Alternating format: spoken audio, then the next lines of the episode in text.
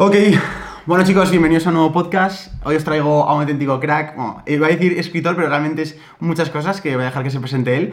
Eh, es Carlos, nos conocimos, estamos hablando esto miércoles, nos conocimos el lunes y le dije, tío, me ha encantado conocerte, me has parecido un tío muy interesante, necesito traerte a la gente para que la gente te pueda conocer más y que nos cuentes tu historia, de cómo estás hasta el, hasta el punto actual, cómo ha ido evolucionando además esta fase de tu vida, que me parece muy interesante. Eh, y nada, tío, y que la gente te pueda conocer porque Genial. yo creo que les, va, les vas a caer bien. Súper, pues oye, muchas gracias Sergio por, por traerme al podcast y un, un honor estar aquí. Pues bueno, yo creo que para empezar eh, esta entrevista o este podcast, que tampoco quiero que sea una entrevista, sino más conversación, eh, claro, quiero partir de la base de, de primero por qué, entre comillas, puede parecer interesante escuchar a Carlos, ¿vale? Y, y quiero un poco que te presentes a qué haces a día de hoy, ¿vale? Un poco a nivel, no curricular como tal, pero sí para que la gente sepa quién eres y luego ya pasamos a tu historia de cómo empezaste y cómo llegaste hasta el punto actual, ¿vale? Genial. Pues, bueno, como has dicho, el- mm, sobre todo la gente me conoce porque escribí un, escribí un libro hace, hace tiempo, ahora entraremos si quieres en, Vale, sí. en ello, Independízate de Papá Estado, que es un libro sobre, sobre inversión, pero muy simple, muy, muy fácil para que la gente eh, pues pueda empezar a invertir sin, sin tener conocimientos. Y a raíz de ahí, pues, eh, igual que tú, pues van saliendo, van saliendo cosas alrededor de la marca personal, pues Total. un blog, eh, también tengo un podcast un- y luego cursos de, de inmobiliario, también, también tengo afiliación y bueno, con todo eso, mm, pues vivo de, de alguna manera a mi, a mi manera. Vale, tío, perfecto. Bueno, eh, tiene un, un amplio abanico de, de vertientes, todas ellas muy interesantes, sobre todo eh, quiero que prestes atención de Carlos en la parte de cómo hacen las cosas, porque por ejemplo la cosa que me di cuenta conociéndolo, eh, estaba, me gusta mucho hablar de la, de la propia gente con la que estoy delante, porque me gusta como dar cierto feedback y me di cuenta que Carlos es una persona que, tío, que haces las cosas o las haces de 10 o no las haces. Y esto, por ejemplo, es algo que te quería comentar porque lo analicé hasta viéndote una charla tuya después de quedar, que vi la charla. Y algo que, que me parece muy interesante de ti es que eres una persona que sabes mucho de muchas cosas, pero las cosas que no sabes de 10, directamente ni te metes. Por ejemplo, te hacían preguntas, eh, te, hice una pregunta en una charla que era, eh, hablas del fondo indexado a largo plazo y tal, pero si tengo 45 o 50 años y no tengo tanto tiempo, ¿qué puedo hacer? Y tú, pues, se- seguro que le podías haber dado una respuesta, pero como era óptima, tú cogiste y decidiste decir, eh, lo siento, pero no tengo, no tengo respuesta para eso.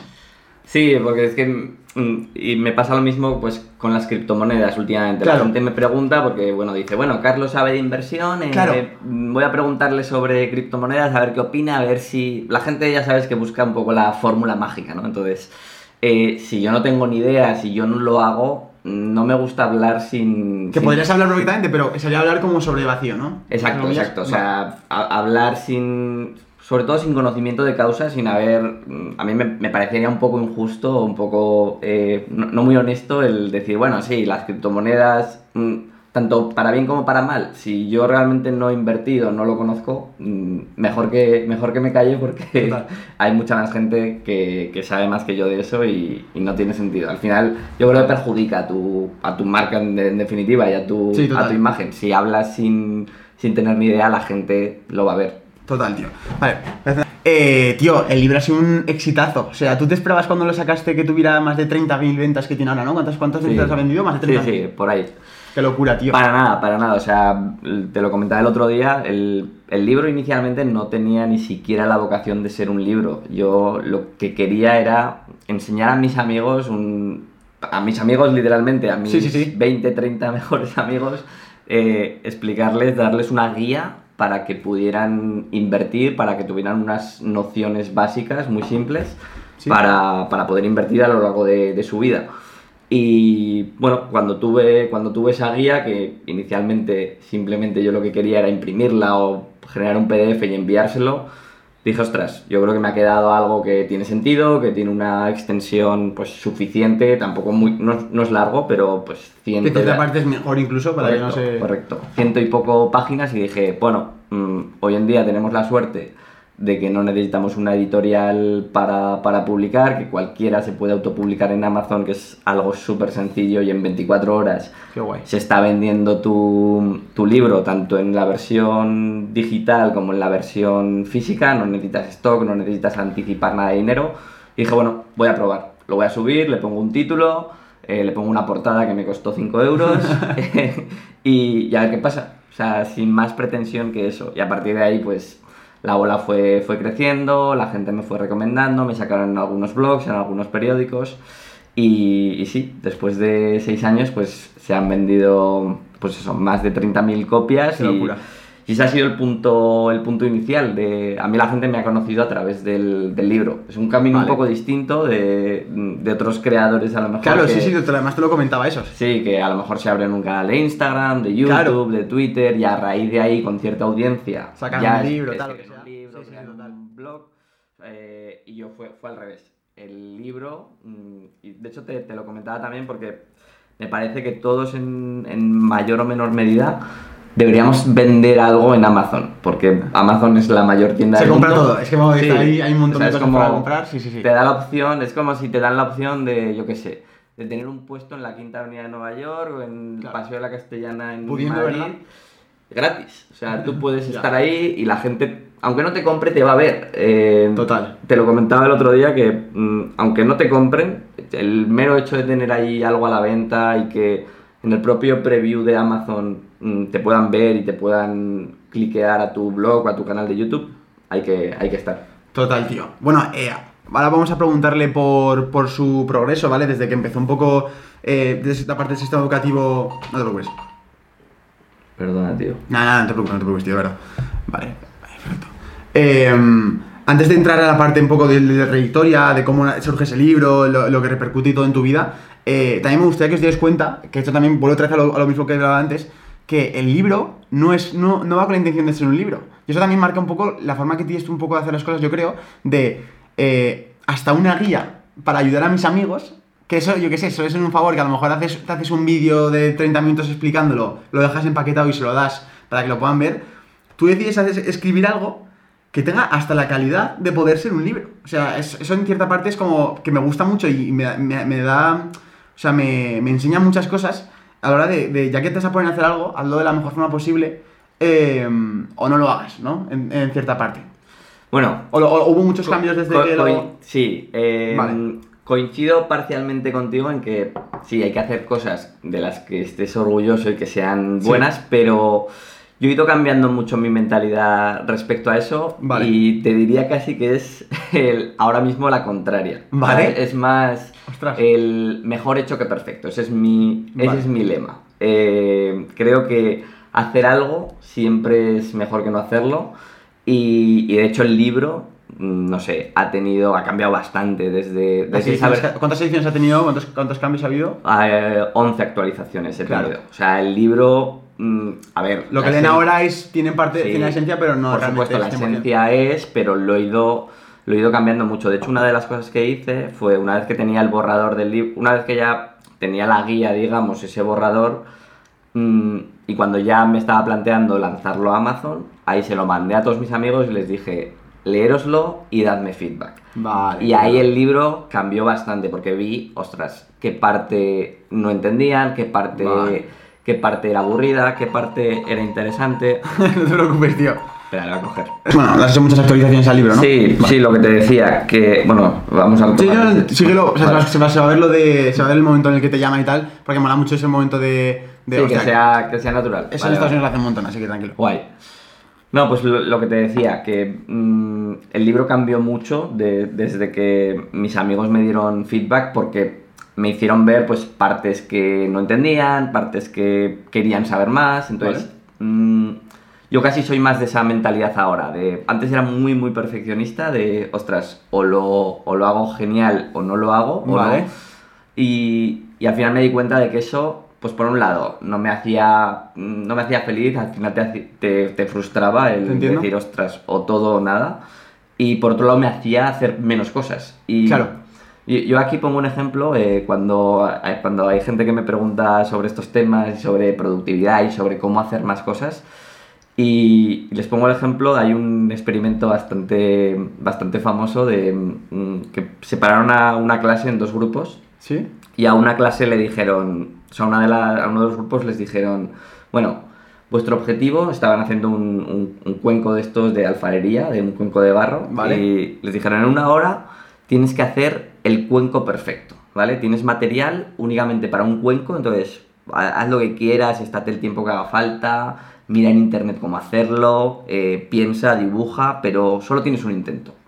Y al otro grupo le dijeron, en una hora tienes que hacer el mayor número de cuencos posibles. Ese Claro. es tu objetivo. No tienes. No. Da, da exactamente igual la calidad, simplemente lo que importa es el número, ¿vale? Entonces al final de la hora, ¿quién hizo el cuenco perfecto? El que lo Pues, intento. Los que hicieron 200 intentos. El que Total. tenía la intención de hacer el cuenco perfecto no aprendió, no. mm, Me gusta final, mucho, sí, sí, sí. la- cada vez soy más de esa opinión, de hacer, porque eso.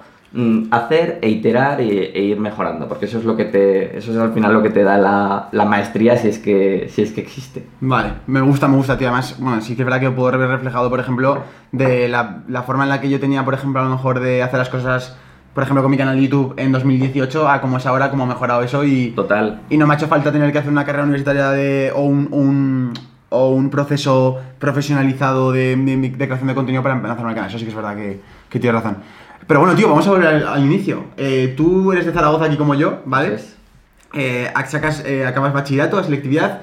Me, me dijiste en, la- el ca- en el café que eras un alumno brillante, ¿no? Sí, ¿Cómo sí. fue tu experiencia en el bachiller Bueno, y luego eh, y todo esto? A ver, es un poco. Es curioso porque yo de, de pequeño no era muy buen estudiante. Era, era bastante. No sé, bastante disperso y Sí. me, me costaba realmente concentrarme. Pero bueno, poco a poco mm, sí que cada vez me fui haciendo, pues no sé, más responsable. También eh, cuando yo era pequeño falleció mi padre y yo creo que eso también me hizo, poco, sí, me hizo madurar a un ritmo pues seguramente más rápido del, del resto. Y, y de alguna manera, mm, pues sí, me enfoqué mucho en los, en los estudios y era muy bueno, las cosas como son. Claro. Fui el mejor alumno del, de- del, del colegio, de bachillerato, fui el mejor alumno en la, en, en la carrera y era un alumno pues mm, brillante realmente. Mm, la gente me pregunta bastante, oye, ¿estu- ¿realmente es porque estudiabas mucho? Esa es la, esa es la siguiente Eh, pregunta. Vale, ¿qué, qué, qué- claves tendrías que decir para la gente de poder ser un alumno brillante? O de sacar Sí. esas notas o ese rendimiento. Que por cierto, ¿qué notas sacaste en la selectividad barra carrera? Para que la gente pueda saber un poco... A ver, en, en segundo de bachillerato mi nota fueron todo 10 Sí. eh, y luego en, en la universidad tuve una media de 9,7. La- cuando dices media, ¿dices del último curso? ¿O de, o de la media de todos los, los créditos de la universidad? Sí, sí, la mis cuatro años de carrera de economía. Eh, Vale, estudiaste con- Vale, sí, por cierto, es verdad. Sí, estudié estudiaste economía, 9,7, mi peor nota fue un 8,3, Flipas. la mayoría de asignaturas fueron matrícula. Te salió Sí, gratis la carrera, ¿no? Me salió, me salió gratis la carrera. Todo matrículas. Eso es. ¿Qué pasa, tío? Eh, bueno, a ver, mm, eh, indudablemente, o sea, quien diga lo contrario miente para, para sacar esas notas hay que estudiar, o sea, Vale. salvo que sea superdotado o incluso, incluso aún así, yo creo que hay que estudiar, hay que dedicar tiempo, eso no, no hay sustituto. Vale. Pero bueno, yo sobre todo mm, creo que era, eh, a, pe- a pesar de que evidentemente le metía bastantes horas, era bastante estratega. Mm, por ejemplo, yo iba a todas las clases, o sea, a mí me parece que si, si, te estás, si estás estudiando una carrera y, y eso es lo que realmente quieres hacer, hay que ir. Es fundamental ir, ¿no? A las clases, Exacto, hay que ir. Hay que ir por dos cosas. Por un lado, para evidentemente enterarte de, De de lo que las pasa. cosas, pero luego, lo que te decía de estratega también es, hay que hacer un poco de politiqueo. Entonces, mm, creo que es importante que el profesor te vea. Vale. De hecho, yo tenía una norma impuesta para mí mismo que era siempre, que siempre ir a por lo menos una tutoría con el profesor, que te conozca, que te vea, que vea interés. Vale. Eh, en el examen, en el, en el propio examen, preguntarle algo al profesor de, oye, esta pregunta... Entonces, eso te lo imponías porque sabías Sí, que era, eh, sí. favorecía, ¿no? Porque al final la- somos personas, ¿no? Y el profesor...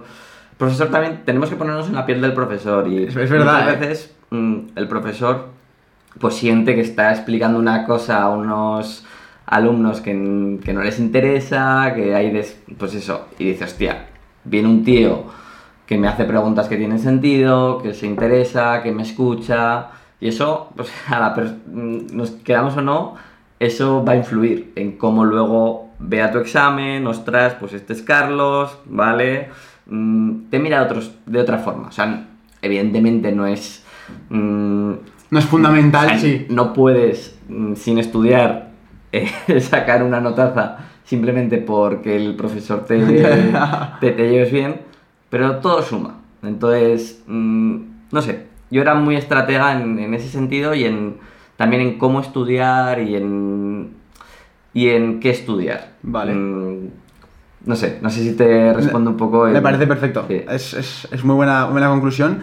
Eh, si tuvieras que meterte a nivel de productividad, eh, yo creo que mucha gente también que estudia en la universidad, bueno, o, estén en el punto en el que estén, siempre es eh, un dilema que luego se, se ve en el interés que tiene la gente de cierto contenido en querer mejorar a nivel de productividad, sobre todo a nivel de rutina. Es decir, joder, procrastino, eh, me distraigo enseguida, pierdo foco, no consigo meterme bien en la materia. Y sobre todo eso se nota cuando tú tienes que estudiar un examen que a lo mejor no te puede gustar la asignatura porque te parece un, coñazo, hablando mal.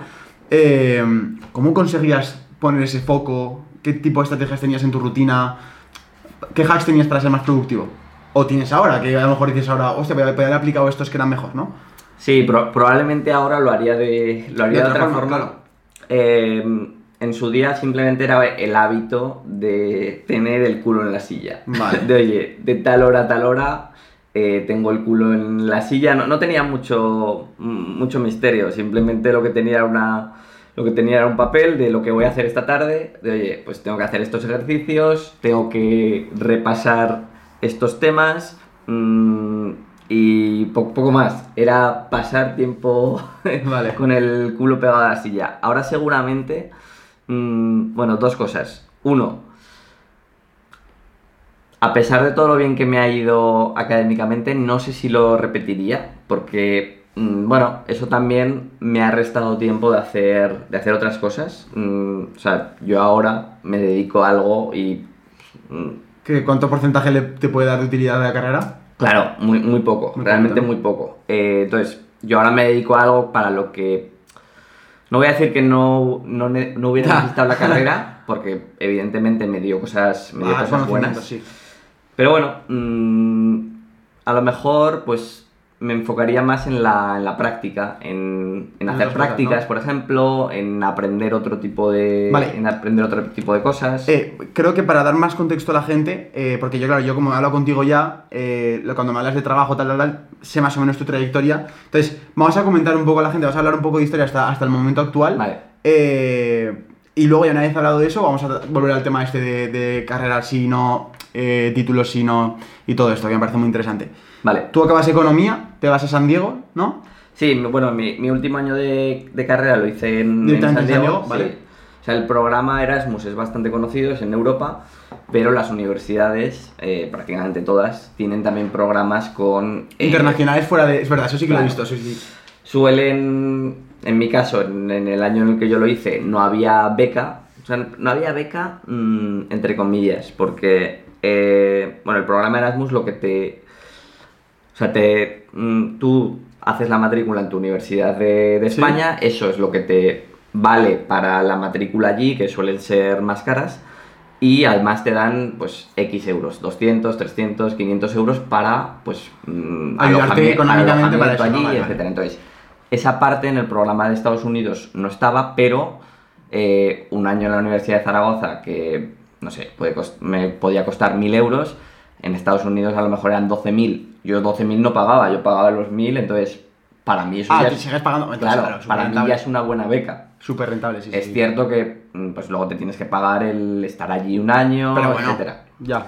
pero que yo creo que es una oportunidad buenísima y, buena. y- y eso, pues eso, me fui el último año a, a San Diego, ya volví, eh, volví a España y ahí estuve trabajando en, en bolsa, en, en BVA, en ¿Sí? Madrid, eh, que era un poco el sueño de mi vida, ¿no? Trabajar en, en la bolsa, o sea, en- no en la bolsa físicamente, sino... Sí, pero como inversor, que te puedes decir, soy- me dedico a, a- Sí, sí, yo, mundo de yo la estaba bolsa. en el mundo Claro. en el mundo bursátil y, Total. y ojo, a mí, eh, a mí me, me gustaba mucho el, el trabajo, creo que estaba, estaba muy chulo, yo estaba ahí con, con 22, 23 años en un mundo pues muy guay.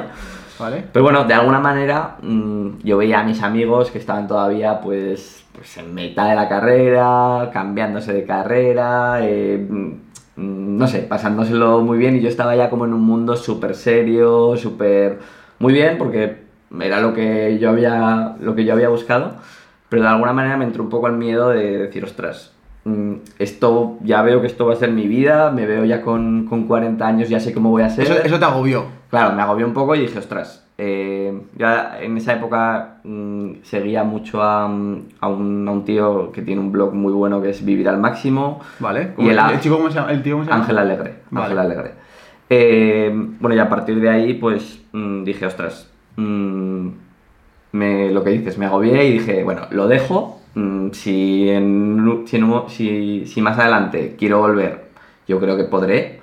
Y, pero bueno, quiero hacer otras cosas. Entonces lo dejé, me fui pues a, a hacer un retiro de meditación, a hacer el Camino de Santiago. Qué guay. Me fui a recorrer Asia, estuve tres meses por Asia. En, en ese, en esa época fue cuando, cuando escribí el, la guía, que luego fue un libro. Eh, ¿cu- ¿y ¿Cuántos años tenías? 24, 23, 24, sí, 24, ¿no? 23, Vale, 24, sí, Vale. sí. Eh, luego me fui a viajar por, por Sudamérica y allí pues eh, me, quedé a, me quedé a vivir, trabajar, sí, sí. emprender. Ahí estuve en Chile y en México con, con una startup, en un emprendimiento de... Sí, de e-commerce, ¿no? Sí, un e-commerce de, de lentillas por, por internet, que es un modelo que en Estados Unidos y en Europa ya estaba muy extendido, pero allí en... Claro, en- una oportunidad. Exacto, allí en Sudamérica, en Latinoamérica no, no estaba. Y ahí estuve dos años y luego ya volví a, volví a España, volví a Zaragoza y he estado trabajando en, pues, en un grupo industrial, también un trabajo que, que me gustaba mucho, desarrollo, desarrollo de negocio, era un, era un, un trabajo muy dinámico, la verdad. ¿Sí?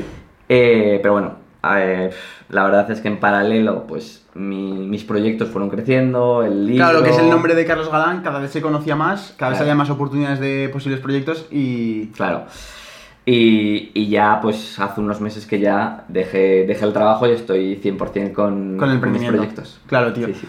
Eh, qué interesante el cambio de rol de trabajo, ¿verdad? O sea, lo que hacías en primer lugar era lo que el sector bursátil, luego en el e-commerce, eh, que hacías, supongo, marketing digital o, o que te. Bueno, eh, ¿Qué- ¿cuál es tu labor? yo, yo era country manager. Yo, en realidad, era como Como si fueras un CEO. Sí, Vale. o sea, pero de una, de una startup. Entonces, yo, el, el modelo, la, la empresa estaba ya en, en Colombia y en México y Chile lo abrí yo, digamos. O sea, yo Vale. al principio estaba yo solo. eh, cuando empezamos a vender, contraté a una persona para que llevara el chat, el correo, las llamadas. Luego contraté a otra persona para que hiciera los envíos. Luego, luego ya nos cambiamos de oficina, montamos una óptica. Contraté a un oftalmólogo. eh, luego ya, sí, pues fue, fue ¿Y creciendo. para con- cuando te- cómo, cómo viste esa oportunidad de trabajo? O sea, ¿se puso esa vacante cómo la viste para Pues el mira, Neto? fue, fue muy curioso porque yo estaba viajando, o sea, ¿Sí? mi idea era viajar por allí por, pues estaba, había estado en Argentina, en Uruguay, en Bolivia, en Chile. Y en Chile, eh, pues un ex compañero de trabajo de, de VA me dijo, oye, tengo un amigo que está emprendiendo allí, un emprendedor español. Sí.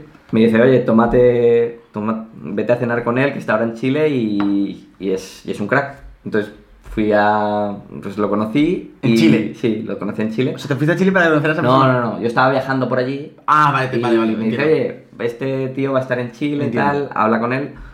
Lo conocí y la verdad es que me cayó súper bien, me moló mucho el proyecto. eh, y entonces directamente le pregunté, le dije, oye, mm, ¿no estarás buscando gente? Y Anda. me dijo, pues sí, estoy bus- yo estoy ahora en Chile buscando a la persona que se quede aquí para, mm, para montar el proyecto, porque yo me tengo que ir a, luego a Argentina, abrir Argentina Claro. y tengo que dejar a alguien de confianza para que monte aquí el negocio.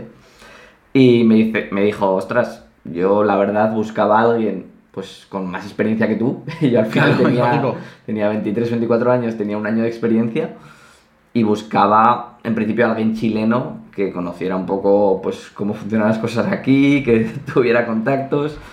Pero me dijo, oye, la verdad es que me gusta bastante tu perfil, ¿Sí? así que te voy a meter en, en el proceso, en las opciones. Me dijo, tú sigue viajando por si, por si acaso, Ya. pero, pero bueno, te, te voy diciendo. Y, y a las dos, yo luego me fui a Bolivia y a las dos, tres semanas pues hicimos una videollamada con su socio que es colombiano y me dijeron, oye, te, nos, nos mola mucho tu perfil, así que si quieres el, el trabajo es tuyo. Brutal. Así que sí, yo ya Y en ese momento tuviste ya que Claro. mirar tu sitio para vivir ahí ya. Claro, y claro, que- yo pues de ahí me volví a, volví a Chile Y llamé a mi madre y le dije, oye, yo iba con una mochila de 7 kilos y le dije, mamá, mándame una maleta que me queda a vivir en Chile.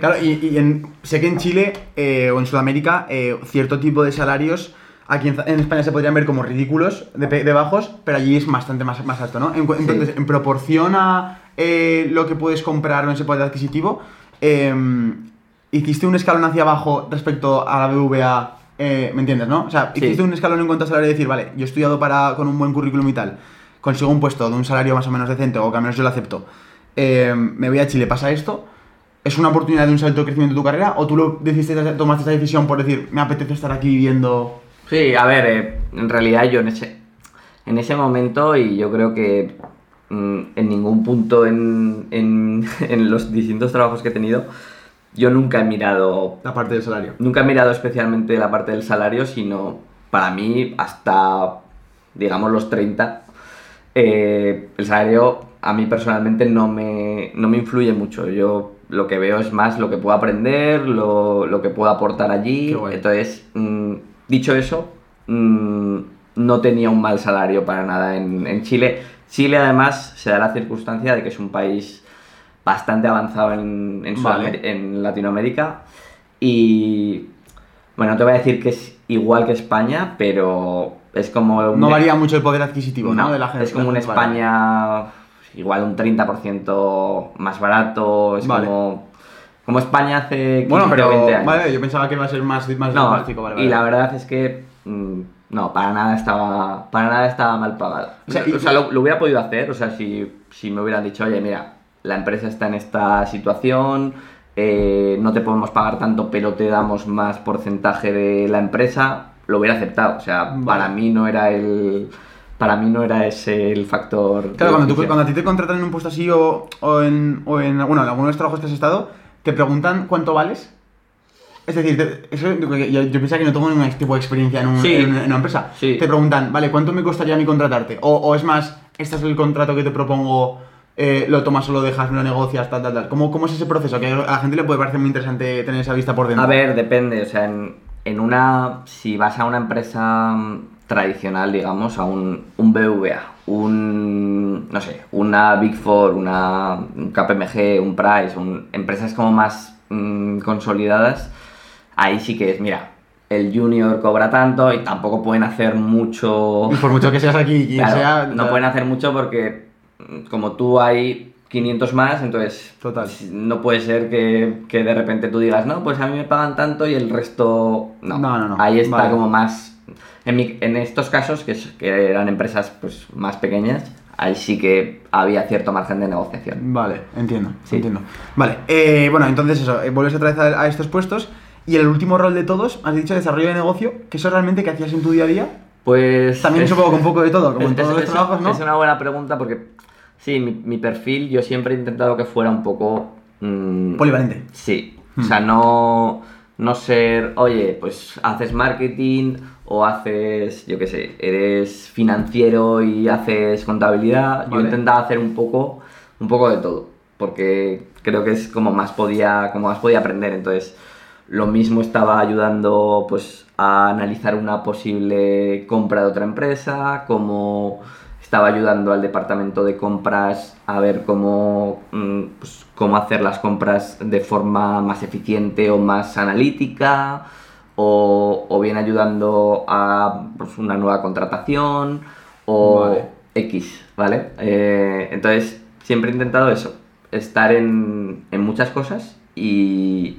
y estar muy en contacto con, con distintos departamentos o con distinta, con distinta gente. Vale. Incluso, te lo comentaba el otro día, en, en el último trabajo, una de las cosas que hice fue, oye, formar, en. Sí, formar en productividad, dar mis claves de productividad a, a compañeros de, a compañeros de trabajo. Total. Entonces es algo un poco distinto que seguramente pues poca gente se, no sé, se propondría para eso. Pero, pero bueno, fu- fue, fue muy enriquecedor porque a mí mismo me obligó a... mm, ¿Y esa oportunidad de trabajo, por ejemplo, en algo tan. Porque claro, pasas de una, de una startup a literalmente un grupo empresarial en un sector más industrial, más, o sea, más tradicional. eh, que es, o sea, además son grupos, y ese tipo de empresas como son grupos que tú no dices, tú, tú no estás en la carrera y dices, vale, quiero entrar en este trabajo porque es, no es como trabajar en Google o algo así, es que te lo imaginas súper bien.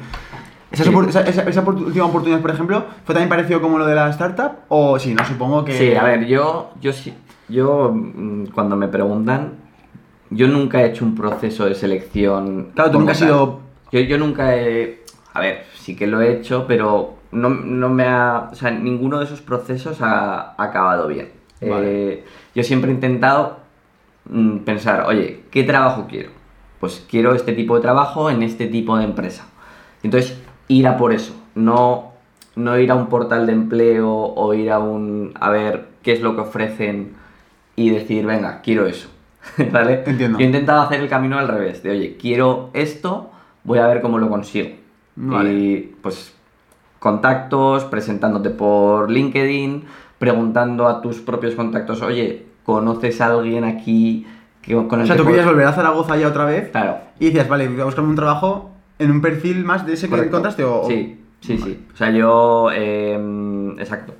O sea, yo lo que hice, pues, un par de meses antes de volver a, a Zaragoza fue venirme una semana y decir, venga, yo previamente había escrito, pues, por LinkedIn, por email... eh, Un poco plantando semillas. Claro, plantando semillas, tomando cafés y diciendo, bueno, yo busco esto... con- Yo creo que la, el- y, y la gente se suele sentir halagada de, de que alguien eh, de, que, de que alguien les pida consejo, de decir, un poco que, que, te- que se conviertan en tus mentores, ¿no? De decir, Sí. oye, mm, quiero hacer esto, me gusta cómo lo has hecho tú, ¿cómo, cómo me recomiendas? Entonces, muchas veces esas oportunidades me han llegado por, por recomendaciones de, de contactos, de amigos, de, oye, me dijiste que estabas Total. pensando en esto, pues mira, tengo- pues lo de Chile fue así. Tengo un amigo que está aquí. Total. Cuando vine a Zaragoza, pues fue un poco lo, lo mismo, mm, de ir, ir tomando cafés, ir dando Vale, entonces, disparos. lanza la bomba. ¿Qué uso le has dado a tu currículum? Eh, y en especial al currículum académico a la hora de conseguir eh, los trabajos. Y, y luego también quiero una opinión tuya a nivel de qué porcentaje de, importancia le des ahora, porque sé que hay, mucho, hay mucha discusión en, en internet de un- una banda. Yo, por ejemplo, me posiciono muy en el medio de que pienso que algunas empresas va a favorecer y otras cosas, y otras empresas que no te van a fijar tanto, eh, acerca de cuánto de necesario ahora mismo son pues cierta, la que hablamos siempre, la titulitis, ¿no?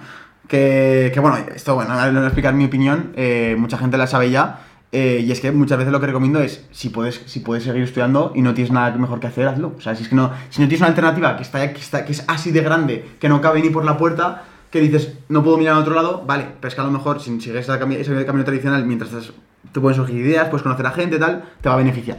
Entonces, ¿tú qué opinión tienes acerca de todo esto, tío? Es una pregunta un poco... es muy buena, pero es complicado para mí porque, por un lado, yo pienso que, lo que te decía, en la carrera, pues lo que luego he, he utilizado, no lo he aprendido sobre la marcha, ¿no?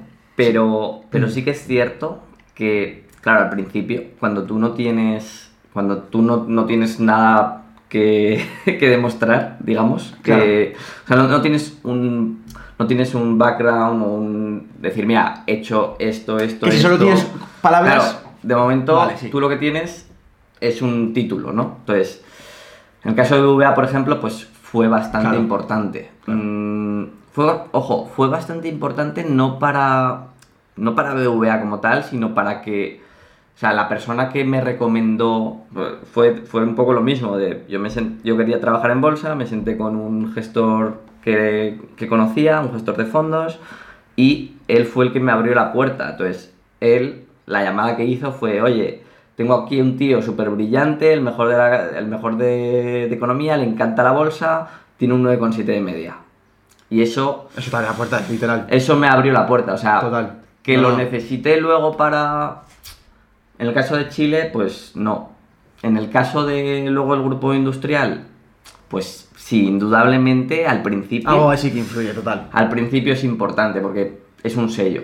Mm, dicho eso, ¿se puede conseguir algo similar sin eso? Pues sí, también. eh, demostrando, pero demostrando por la, por la práctica. De, si- pongamos el- un ejemplo. Si yo en lugar de dedicarme mucho a estudiar, hubiera me hubiera sacado la carrera, pero con un, yo qué sé, un 7. Sí. Tampoco, no, no un 5 pelado, pero un 7, ¿no? Sí. Y en paralelo, pues cada verano hubiera hecho prácticas, eh, el libro en lugar de escribirlo después de la carrera lo hubiera escrito antes, como tú tienes un canal de YouTube y dices, mira, Y vas a poner tu nombre ahí fuera, tal. yo tengo, tengo capacidad de influencia, sé hablar, eh, mira, eh, me estoy generando X ingresos, o sea, soy capaz de generar negocio porque aquí tienes los euros que estoy ganando. Entonces, si lo hubiera vestido de esa forma, también se hubiera podido vender, ¿vale? Yo creo que las dos vías, lo, lo que no me vale a mí, por lo menos, es, mm, bueno, tengo una. Hago la carrera pues como, como puedo, tengo un 6 de media, no hago nada, eh, solo me dedico a quedar con mis amigos, y entonces mm, me planto y digo, pues entonces eres uno, eres uno más. Total. Eres uno más porque ni eres muy bueno académicamente, ni has hecho cosas que te han, que te, que te han permitido tener, tener experiencia. Entonces, creo que las dos vías son. Por eso te decía antes que no sé si, volviendo atrás, no sé si me hubiera enfocado por esa, por esa vía, por la vía de, de ser muy, muy brillante académicamente. A lo mejor Ya. hubiera hecho esa otra, de hacer muchas cosas, formarme en muchas cosas, eh, en lugar de un año de, de intercambio haber hecho dos, eh, haberme ido a Estados Unidos y otro año a Japón, o otro año a Alemania, no sé. Eh, me surge una cosa y es, ¿cómo, cómo, cómo aconsejamos a una persona, ese siempre es mi dilema, claro, cuando me pongo delante de la cámara, yo, yo conozco, yo sé eso, yo sé que una persona, me pongo en el pie de contratador eh, y dice, vale, necesito pruebas, que tus pruebas son de la forma que sean, mientras me valgan, van a ser su- suficientes pruebas. Entonces, ahora bien, ¿qué le dices a una persona eh, que está en bachiller, que a lo mejor no le gusta mucho estudiar, pero que le cuesta un poco, pero que se lo va sacando el bachiller, no, no, no ha repetido nunca, nunca ha suspendido, tal. Eh, y está un poco en ese, as- ese aspecto un poco perdido, ¿no? ¿Qué, qué consejo o, o qué le dirías a esa persona? Bueno, con- consejo a la hora de, no de elegir carrera, ¿no? Sino... De, no sentirse tan perdido. Es decir, de, de- de- de- de- de ponerle un poco tranquilidad y decir, y decir, vale, esto es lo que va a pasar los próximos. Lo que decidas, es decir, ¿vas a decidir entrar en la carrera? Vale. O no tienes que entrar en la carrera y te es mejor que entrar en una FP porque es más práctica. Vale. Que a lo mejor te recomiendo. ¿Qué recomendación dirías tú que tengan que hacer estos próximos años antes del mercado laboral o antes de empezar a generar. pues, o a, a solo dedicarse a trabajar? ¿Cómo crees que es la mejor transición de paso de estudiante a, a- a generar riqueza? ¿Sabes? ¿Cómo, ¿Cómo es esa transición? Porque claro, ese es el dilema. Hay tantas vertientes distintas para poder hacerlo que muchas veces cuando quieres aconsejar dices, "Pf, te estoy aconsejando esto, pero yo sé que puedes hacer otras cosas, otras cosas también que también te pueden servir, ¿no? Es como... Claro. Bueno, mm, yo creo que eh, no, hay, no, no hay un consejo mágico Claro. y de hecho tampoco hay una carrera mágica. Mm, Yo, yo mismamente, no, no lo hemos hablado, pero yo me cambié de carrera. Yo no empecé economía, yo empecé, yo empecé la doble, empecé Derecho y, y ADE, además empecé en Madrid y a las tres semanas me di cuenta de que eso no era lo mío. ¿Y te dio tiempo a cambiarte el mismo año? Me dio tiempo a cambiarme Genial. ese mismo año y bueno, yo llegué a Zaragoza, o sea, estaba en Madrid, llegué como, empecé las clases en, en noviembre, diciembre, pero bueno, me dio tiempo a reenganchar. ¿Qué fue lo que te hizo darte cuenta que no querías esa carrera? Bueno, sobre todo... La mm, perspectiva, ¿no? De no. empleo y tal. Ah. A ver, yo me había metido a, a la doble, me había metido a Derecho y ADE, pues lo típico. Eh, a mí me gustaba la economía, mm, yo tenía claro que quería estudiar algo relacionado con, con el mundo del dinero, que, eh, que era lo que me gustaba. Y, pero como iba muy bien de notas, pues ahora parece que una carrera es poco, entonces, eh, pues la doble, ¿no? Y Claro. luego yo llegué allí y dije, ostras, si es que a mí el derecho me aburre muchísimo, o sea, no, no es, que, es que no lo disfruto, o sea, ¿me lo voy a sacar? ¿Me lo voy a sacar bien? Sí, Claro. pero a base de, no sé, no veía que, que ese no era mi mundo, sobre, sobre todo veía que mis compañeros, a mis compañeros les gustaba. Estaba en una universidad también bastante buena y bueno, eh, luego mirándolo hacia, hacia atrás ha sido una de las mejores decisiones de, de mi vida, ¿no? El, Total. que, oye, que no todo es mm, tener más títulos o sino hacer un poco lo que, Lo que más te pueda beneficiar de tu camino. eso ¿no? es. Vale. Entonces, dicho eso, eh, yo diría que no que el camino se va haciendo, que no es, ostras, tengo que acertar ahora con la carrera porque mucha gente se va a cambiar de carrera y eso no, no pasa nada. Seguramente, de hecho, mm, no te acabes dedicando a aquello en lo que estás trabajando, entonces la vida es muy larga y, y- Estoy de y acuerdo. en la carrera, la carrera te va a dar unas bases, pero mm, todo el mundo lo dice, que luego donde realmente aprendes es trabajando, entonces no es tan... Yo, yo creo que cuando un estudiante en segundo de bachillerato, yo por lo menos lo veía así, hay como un precipicio, hay dos precipicios, ¿no? Un precipicio que es cuando eliges la carrera, que parece que eso es como, mm, es como la decisión clave, para nada. Y luego, cuando uno está estudiando la carrera, parece que hay otro precipicio que es, bueno, acabo la carrera y ostras, ahora a ver qué hago, a ver Y dónde... yo también veo que la gente se protege mucho en. No, no, me quedan dos años de máster. Uf. Sí, sí. Ahora tengo que dar el salto, ¿sabes? No, Y y se queda tanto luego miedo. Mucha gente hace eso, acaba la carrera y dice, uff, a lo mejor empieza a echar currículums, ve que no le sale y dice, bueno, pues patada hacia adelante, un máster. Eso, es Eh, literal patada hacia incluso, adelante. incluso luego acaba y dice, bueno, y ahora otro. Ahora Eh, idi- idiomas. Exacto. Total. Y, y yo creo que eso, mm, pues lo comentábamos antes, el mejor hecho que perfecto, ¿no? Y el, Sí, el sí. ir aprendiendo sobre, sobre, la, sobre la práctica. Entonces, yo el consejo que daría es exponte cuanto antes al... Si, ojo, si el mercado laboral es lo que quieres, que a lo mejor lo que quieres es hacer algo más como, Emprendimiento como, como lo tuyo, pero exponte cuanto antes a eso que crees que es como tu salvación, digamos. O sea, yo creo que idealizamos las cosas y decimos, Muchísimo. bueno, no, eh, yo cuando tenga este trabajo eh, será la hostia porque... Y te, te montas una película en tu cabeza de cómo va a ser ese trabajo. Cuando luego a lo mejor llegas, que es lo que a mí me pasó, y dices, bueno, pues esto o no es para tanto, o no es como yo lo pensaba, porque idealizamos mucho. Muchísimo. Eh, incluso te diría más, y es que idealizamos el, no, cuando gane 2.000 o 3.000, entonces todo será genial. Yo he estado ahí y No. y no es genial todo, o sea... Sigue teniendo mm, flaquezas por otro lado, si no sabes. Exacto, ve. o sea, Total, sí, sí, sí. mm, tendemos a hacer eso, entonces yo diría, valida cuanto antes esas hipótesis, el decir, oye, a mí me gusta trabajar en, yo qué sé, en X, en, en un despacho de abogados.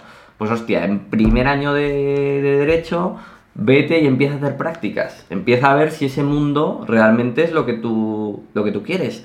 Y la gente, a ver, mm, en general yo creo que te van a, van a ver con buenos ojos el decir, hostia, este tío en primero de carrera que ya quiere hacer prácticas, te van a coger. O sea, aunque no, da igual que es que el objetivo no es que te paguen, el objetivo es Estar ahí, que dejen estar ahí viendo. Claro, que tú estés Total. ahí, que veas cómo es el trabajo que vas a tener dentro de cinco años, que veas si la gente te gusta, que veas si los clientes eh, te gustan. Y, y eso, por un lado, te va a hacer validar esas hipótesis mucho más rápido. Y por otro, si en el caso de que efectivamente eso sea lo que quieras, te va a dar mucho más que, que la carrera. Y te va a hacer que cuando llegues a. cuando te saques la carrera, ostras, le vas a llevar una ventaja brutal a la, a la gente que, que ha estado contigo. Pero no, no olvidemos que. mm, Lo, lo decíamos antes, hay que ponerse en la piel del entrevistador. Un, eh, pues siguiendo el ejemplo este del abogado, un abogado que quiere cuando contrata a un tío, pues que, que cuanto antes le saque trabajo. Entonces, si ya ha estado trabajando durante toda la carrera, durante los veranos, y pues, ostras, se ahorra seis meses o 12 meses De enseñarle a de hacer enseñarle. Entonces, esa persona es mucho más. es- fíjate, yo, yo personalmente, si fuera abogado, preferiría contratar a un tío que tiene un 6, 7 de media, pero que ha estado trabajando todos los veranos, Yo también. que a un tío que tiene un 10 y que no ha trabajado en su vida. Total. Entonces, eso es muy simple. Es simplemente dedicar un tiempo a, a trabajar mientras, mientras estudias. Qué guay, tío. Me mola mucho lo que dices. Eh, de hecho, eh, cuando hablamos de lo de emprendimiento y tal, eh, justo. además, esto no, no lo he contado en el canal de YouTube. estoy- me siento en un punto de mi vida en el que llega muy rápido a, la parte, a una parte que, que a lo mejor tarda más años de, de, tanta, liber- de tanta libertad. Y, literal, o sea, libertad de, de decir, de decir, ostras, que yo no tengo que estar estresado, no tengo que estar con muchas cosas que, que está la gente de mi edad o que está la gente de 25 o, bueno, en general. Y en cierta parte eh, noto que mi cuerpo eh, me pide me pide el, me pide el reto de, de- de entrar al barro, que es lo que hablamos también antes de lo de trabajar en tal sitio, tal, tal, tal. eh, pero sobre todo eh, poniéndome la perspectiva de, de si volver a la carrera. Es decir, Ujú. vale, cuando vuelvo a la carrera, el camino que sigue tradicional, vale, pues yo quiero coger ahora mismo, me apetece un mogollón, y ir al, al- al punto B de decir, vale, voy a entrar a una agencia. bueno, yo, por ejemplo, estoy, quería estudiar marketing. Voy a entrar a una agencia de marketing, voy a currar ahí, voy a ver por dentro cómo es. eh, voy, a, voy a ver si realmente esos miedos que yo tengo, ostras, con solo mi experiencia de marca personal, de lo que he hecho, de mis proyectos que tengo de e-commerce, tal, tal, tal, con eso me va a servir para poder entrar a esa carrera. Primera, primera cosa que voy a, voy a aclarar. Eso es lo primero que voy a aclarar. Lo segundo, cuando me- si me contratan, lo que está, el estilo de vida que hay dentro, podré ver realmente el nivel que hay dentro. Podré ver realmente cómo es ese estilo de vida. Es como que me está pasando eh, que, que estoy en un punto en el que la gente diría, guau, qué guay la vida de Sergio y tal, pero como que mi, propio, mi propia cabeza me está diciendo, eh, Sergio, no puede ser que tú, con la energía que tienes que, la, que, que desborda por todos lados, un martes estés tranquilo por la mañana sin hacer sin estar a mil cosas porque porque tus porque tu estilo de vida no te lo demanda ¿sabes? A ¿Qué, opinas, qué opinas de eso? Por ejemplo, porque yo estoy en un punto a lo mejor que, que a nivel eficiencia, a nivel modelo de negocio, dirías, vale, es más inteligente que tú te pongas a rentabilizar más lo que ya has creado, pero como que cierta parte de mi cabeza me está diciendo, eh, lo que estás haciendo ahora mismo sigue igual, pero ahora intenta compaginarlo con un reto nuevo que sea, eh, pues yo qué sé, eh, entrar a trabajar a una agencia de marketing, por ejemplo, en mi caso, o una empresa y tal. Bueno, si es. A ver, yo te diría. eh, yo, yo creo que no vas a tener problema. O sea, creo que. Creo que Para entrar, van- dices. Creo que vas a poder Vale. entrar porque. so- Sobre todo, una, una agencia de marketing, yo creo que a lo mejor es menos tradicional. No te diría a Claro, lo mejor en otra. Mi sector justo que es el mundo de Sí. la marca, branding tal. Exacto, yo creo Sí. que ahí pues lo que van a buscar es literalmente alguien con, con ganas, con, con ganas de aprender y con ganas de, mm, de, seguir, de seguir creciendo. Entonces, yo creo que no, no vas a tener problema en entrar. Si es lo que te pide el cuerpo, a mí me parece, me parece genial. O sea, yo he trabajado en, en distintos... Es que a mí por ejemplo, me Sí. das- te lo digo, tío, porque me lo contabas y me das una envidia brutal. O sea, por ejemplo, me, te imagino a ti en Chile, teniendo que estar en esos retos de Sí. tengo que avanzar esto, contratar a una persona óptica, tal. Que No, son no, un montonazo de conversaciones y de conclusiones que te llegan en tu cabeza, que tú a lo mejor las asumes, pero que te dan un aprendizaje brutal y que yo no las he vivido. No, ¿sabes? no, por supuesto. O sea, yo creo que si, si es lo que te pide el cuerpo, el, el, el exponer, que, que eso es un, es un aprendizaje también, el, Sí. el estar en una, en una empresa y ver cómo funcionan allí las cosas. Incluso creo que si lo haces finalmente, pues vas a poder también aportar a, a- a tu audiencia desde un poco desde dentro, ¿no? De, oye, tú nunca has tenido compañeros de trabajo, ¿cómo, cómo te mueves con compañeros de trabajo? Porque mm, aquí ya no es ya no es únicamente yo soy mi negocio, yo decido, sino que vas a tener que vas a tener que, que ponerte de acuerdo con, con más gente, cada uno con sus intereses, Eso, con los ese, mejores, tipo, ese tipo de estar puteado entre comillas, Sí, ¿sabes? sí, En cierta eh, parte me llama, pero no sé. Claro, yo te quería preguntar esto, quería sacarlo aquí porque, digo, es una pregunta que yo tengo que le iba a hacer, si no era ahora, era después comiendo.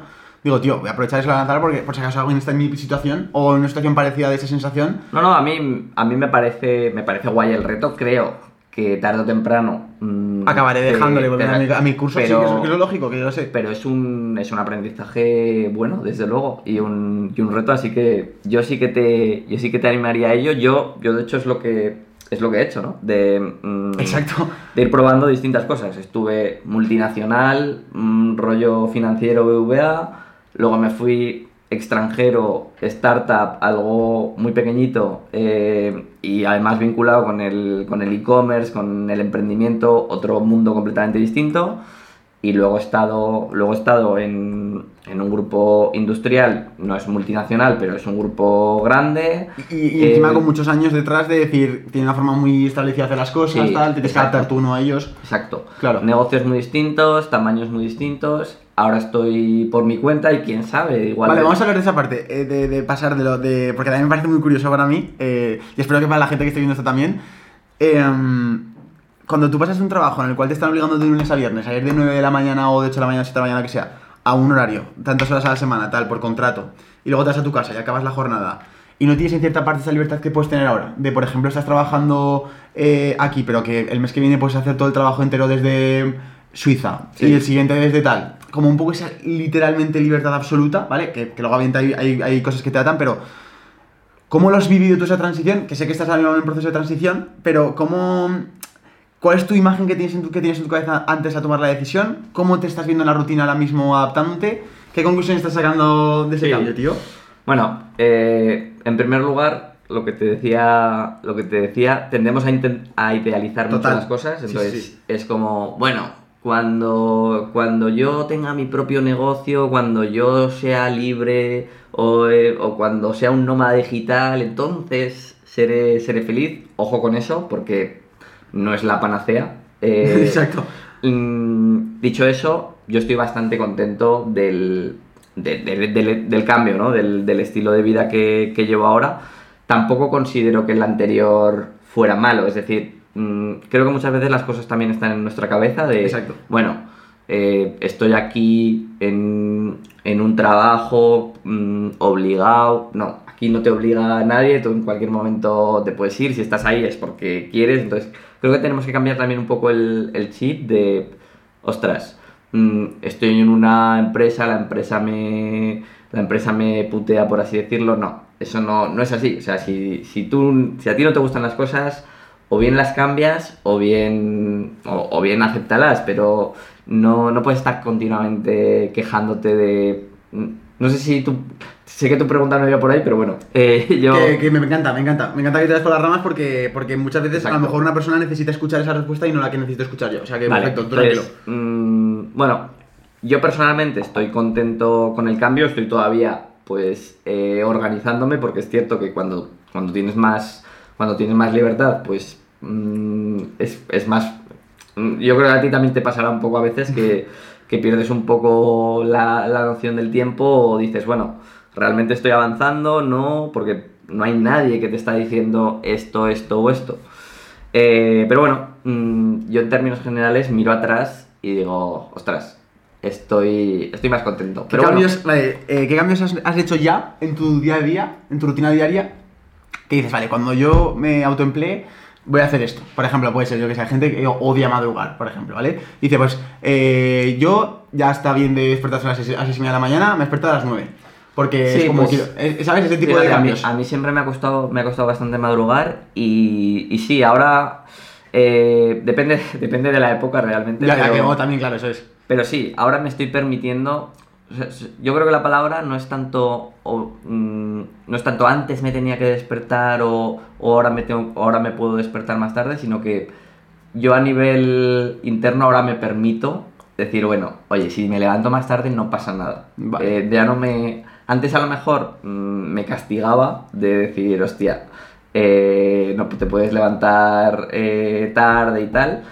Ahora, ahora yo creo que cambia un poco el chip.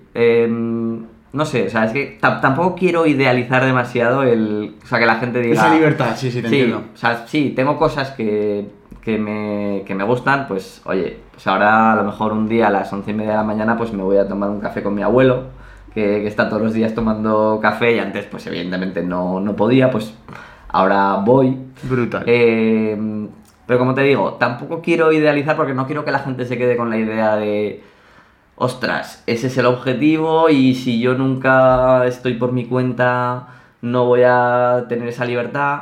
¿Te has, creo- notado, ¿Te has notado un bajón de productividad? Sí. Sí, ¿verdad? O por lo menos... mm, sí, a ver, hay, hay una... Hay una... Es que te estoy diciendo cosas porque sé que, sé que te estarán pasando, que me pasa a mí, porque claro, yo pienso que yo me he dado bestia, que yo vengo de ser estudiante a no serlo. O sea, que es radical, no es, no es soy estudiante, acabo la, estu- lo estudiante, tengo otra edad más mayor, tal. Sí. Entonces te, te entiendo, te entiendo lo que dices. Hay un concepto que es el de la ley de Parkinson, no ¿Sí? sé si te suena. No. Pues la ley de Parkinson dice que, eh, no tiene nada que ver con, con la enfermedad, ya, me da, ¿vale? eh, pero la ley de Parkinson dice que un, un trabajo, un trabajo X, un- una tarea, mejor dicho, Sí. una tarea X, siempre va a ocupar, va a tender a ocupar todo el, es- todo el tiempo disponible. ¿vale? Buah, qué, qué buena ley, Vale, literal. entonces- Sé, sé por dónde vas a ir, sí, sí, sí. Entonces yo antes, mm, pues yo qué sé, para responder a los comentarios del blog o, cor- o correos electrónicos que me envían lectores, pues yo antes, ¿qué, qué tiempo tenía? Pues sábado de, sábado de 10 a 11 de la mañana. Y ese era el espacio que tenía, porque es que mm, el resto del tiempo estaba en el trabajo Claro. y, hostias, dedicaba parte de mi tiempo libre, pero una hora, dos horas, punto no, no le podía dedicar más tiempo. Es que ese era el tiempo que yo había decidido tener para Sí. que no me comiera demasiado de mi, de mi vida. Ahora, pues esa tarea a lo mejor, en lugar de una o dos horas, a lo mejor me lleva seis. Entonces estoy un poco en proceso de, De visualizar. Bueno, ya, de, ya- vol- de volver a restringir el tiempo. De decir, Claro. oye, mm, como yo sé que es que es así, es tal cual. es literal. Eh, tienes un tiempo, un tiempo X y lo vas a usar todo. Total. Mm, Entonces, estoy en proceso de autoimponerme, el decir, oye, voy a trabajar en lugar de voy a trabajar todo el día o de, bueno, ya lo iré haciendo sobre la marcha. No, voy a trabajar de 10 a 2 de la tarde y ese es el tiempo que voy a tener. Por la tarde no voy a hacer nada de trabajo, no lo sé. Estoy en proceso Bueno, de eso- autoimponerme eso. Vamos, esto quiere decir que hace falta otra conversación de aquí a, a un año y, Eso y ver qué conclusiones ha habido, porque a lo mejor ahora que estás haciendo ahora, dentro de un año estás de acuerdo, ¿no? Total. Eh, vamos a ir ya por último, el último parte de sector que quiero hablar de esta conversación es. eh, tío, yo, yo sí que estoy mucho más metido en el mundo de la. No, a ver, es que ojo lo que voy a decir. No estoy metido en el mundo de la inversión. Ujú. Sí que sé, cuando me hablan de cosas entiendo todo. En plan, entiendo una ETF, entiendo estas inversiones de fondos indexados y todo esto. Que esto ya vamos más adentro da- del contenido que, que, el, eh, que Carlos ofrece a nivel de inversión, ¿vale? Eh, en el mercado bursátil. Eh, que por ejemplo habla mucho de la, de la parte de, de indexados, ¿no? De, es. de esa, de esa gestión, de, inversión en gestión pasiva, que Eso se es. llama. Eh, tío, claro, tú imagínate, yo leo esas cosas, tengo un poco de noción y, y- y hablo y escucho el, te- el tema del interés compuesto, escucho también el, lo que tú hablas muchas veces en muchas charlas, que recomiendo ver las de Carlos que son muy buenas, de que el no sé cuánto porcentaje tan alto de, fondos de gestión activa, que son gente especializada en que están todo el día mirando eso, hacen peores rendimientos que muchas veces que el propio índice, que me dice a mí, digo, tío, estoy perdiendo el tiempo ahora que tengo 19 años en no estar metiendo cada mes una parte en algún lado. O sea, es decir, yo, por ejemplo, que tú me conoces a mí y me estás viendo aquí ahora mismo en persona, eh, ¿qué consejo me das yo que tengo 19 o una persona que tiene 18, 19 años que tiene que empezar ya en este, en este, en este campo? A ver, a mí cuando me, cuando me escribe gente tan joven, mm, en, en tu caso seguramente sería distinto porque tú ya tienes ingresos. Eso Entonces, tú, en- en- si yo fuera tú, sí que empezaría a invertir. Para, el- para la gente media de 19, 20 años, Que no tiene ingresos, claro. yo no lo Me dice, Carlos, tengo, tengo 2.000 euros o 3.000 euros que los tengo en una cuenta, son mis ahorros, los invierto porque mm, me ha leído, me ha visto me ha y me ha visto decir que cuanto antes mejor porque realmente el interés Es compuesto literal, sí, hace sí. que si inviertes dos o tres años antes el resultado es exponencial, o sea, mm, a lo mejor te puede suponer tener dentro de 40 años el doble de dinero. Claro. O sea, entre entrar ahora o entrar dentro de tres años, literalmente puede suponer el doble, el triple, cinco veces más por el poder del, del Porque el interés compuesto. compuesto, para que, para que, para que entienda Sí. la gente, es si tú tienes un euro y cada año hace, vamos a poner una media de un 8%, quiere decir que eh, ese año has acabado con un euro más el 8% de esa rentabilidad. Y ese dinero no lo sacas, simplemente lo dejas ahí. Entonces, ese próximo 8% que vas a hacer va a ser sobre la suma del euro más la rentabilidad que ha hecho previa. Correcto. Entonces, y eso es una bola de nieve, que es decir, Claro. que al año 5 no estás invirtiendo un euro a un 8%, sino que estás invirtiendo a lo mejor 8 euros al 8%, y Sí. esto es exponencial, que eso se suma con 30.000, 40.000 y va, va- eso es un Sí. poco para que la gente tenga un poco de contexto. Entonces, Eh. ¿qué consejo le das a esa persona de 3.000 euros de Claro, ahorro? yo, yo a esa persona le digo, mira, al final la mayor rentabilidad que le vas a sacar ese dinero es invirtiéndolo en, en ti, mm, o sea, en formarte, en, ojo, en hacer viajes con tus amigos, en, en crear experiencias, en conocer gente, en... Qué razón, sí, sí. O sea, Es verdad. 3.000 euros no van a hacer la diferencia a día de hoy. O sea, creo que está mejor, mejor invertido ese dinero en ti. En, oye, quiero hacer este curso que, hostia, me apetece un montón aprender de eso y es algo que, quiero. No es, no es de la universidad, pero es algo que a mí me interesa. Quiero hacerme este viaje con, con mis amigos. Quiero irme, yo qué sé, un mes a recorrer Asia con 1.000 euros. Eh, a eso le vas a sacar muchísima más rentabilidad o voy a dedicar ese dinero a invitar a comer a gente que, yo qué sé, que me inspira. Mm, Entonces voy a, ir escribiendo a gente para tomar cafés o para invitarlos a comer o me voy a coger un ave y me voy a, y me voy a ir a Madrid o me voy a ir a X a conocer a estos tíos porque les he escrito, yo qué sé. O sea, creo que está mucho mejor invertido ese dinero en ti y en experiencias Vale. Que de momento invertir en, en bolsa. Ya llegará el momento.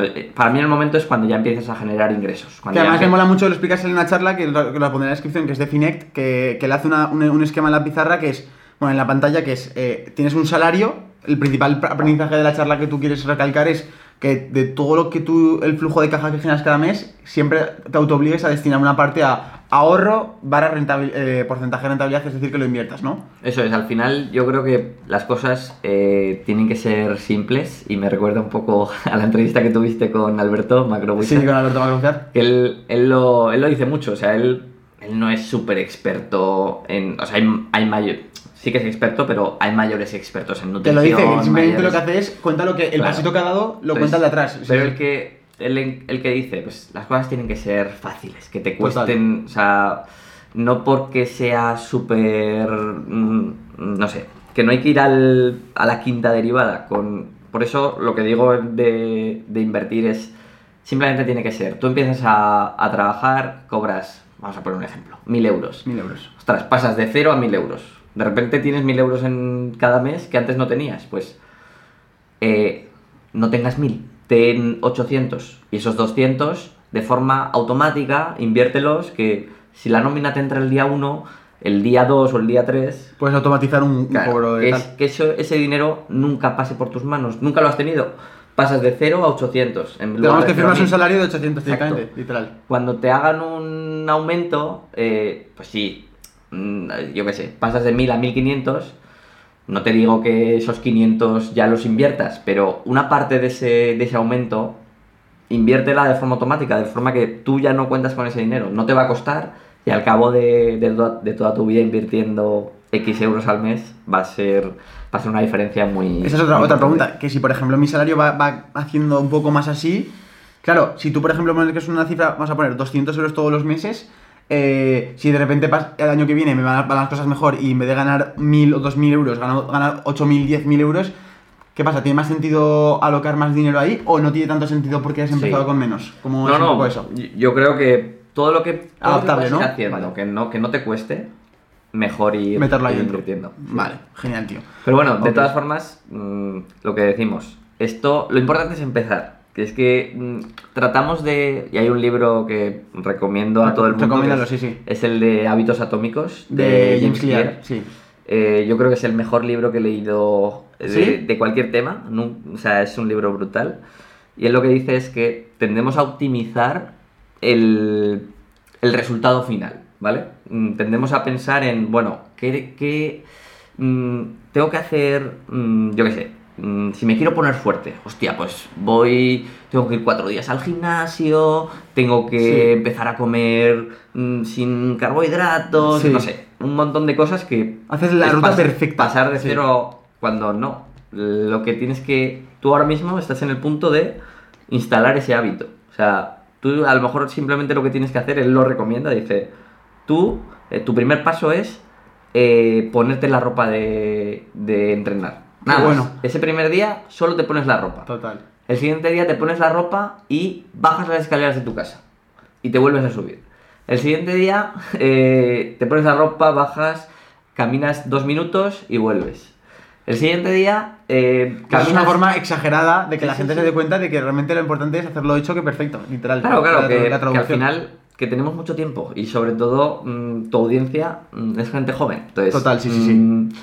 La cosa no va de hacerlo genial este primer mes y ya lo sabemos, lo típico, de te apuntas al gimnasio, la primera semana vas cinco días, eh, no, así no vas a instalar un hábito, un hábito es algo mucho más gradual y, y pensemos en el largo plazo, pensemos en hacer lo más simple que puedas hacer y ya, ir- ya irás mejorando poco a poco. Vale, vale. Pues nada, eh, Carlos, si tienes algo que añadir más. Nada más. Nada más, tío.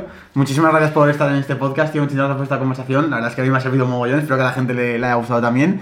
Eh, dejaremos toda la información de Carlos abajo en la descripción para que podáis saber más de él. Próximamente va a abrir ese canal de YouTube, me lo ha prometido. Así Eso que es. lo veréis próximamente por aquí. Y seguramente hagamos colaboraciones de muchos vídeos que tenemos en mente. Y nada, chicos, muchas gracias por estar hasta aquí. Votad esto allá donde estéis viendo esto o escuchándome. Y nos vemos en la próxima. Muy bien, un abrazo tío. Un abrazo. muy bien.